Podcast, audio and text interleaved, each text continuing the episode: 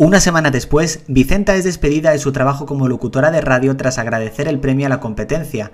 Deprimida, decide alejarse del mundo de la radio, pero Concha y Marisa deciden recibirla de nuevo en Radio Patio con los brazos abiertos, por lo que decide aceptar. Lucía decide darle a Carlos la noticia de que se va a casar con Roberto. A pesar de todo, este le da la enhorabuena. Mientras están haciendo el inventario del restaurante, los dos se miran y se acuestan juntos en el almacén. Pablo está llevando bien su convivencia con su madre, aunque la nota muy deprimida tras su ruptura con Mame.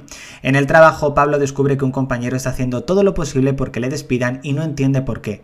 Alex ha salido de prisión tras haber conseguido que su padre, Andrés, le pague la fianza desde la distancia. Quiere comenzar de cero, pero para ello necesita una casa y un trabajo, por lo que decide acudir a Pablo para que le acoge sin problemas. Mariano se ha puesto las pilas en el trabajo y Ginio está bastante contento con él. Los dos han conseguido un trabajo bastante importante, reformar una fachada de una iglesia. Es un trabajo muy duro, pero creen que podrán con ello.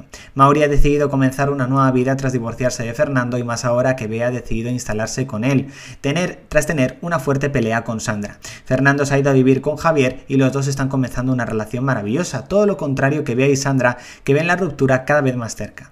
Mariano descubre con fotos incluidas que Marta está engañando a Juan y decide mostrárselas. Este no puede creer lo que está pasando y decide esperar para poder hablar con ella seriamente. Mamen está encantada con su convivencia con Roberto y Paco, aunque estos dos no piensan lo mismo y no saben cómo decirle que se busque otro sitio para vivir. Roberto ha comenzado con los preparativos de la boda ya que quiere que salga todo perfecto. Incluso le pide ayuda a su madre para que todo salga bien. Paco se ha convertido en un, en un auténtico experto en la tienda de cómics y su jefa está encantada con él, ya que han aumentado mucho las ventas y le ofrece una cena para compensarle, invitación que acepta.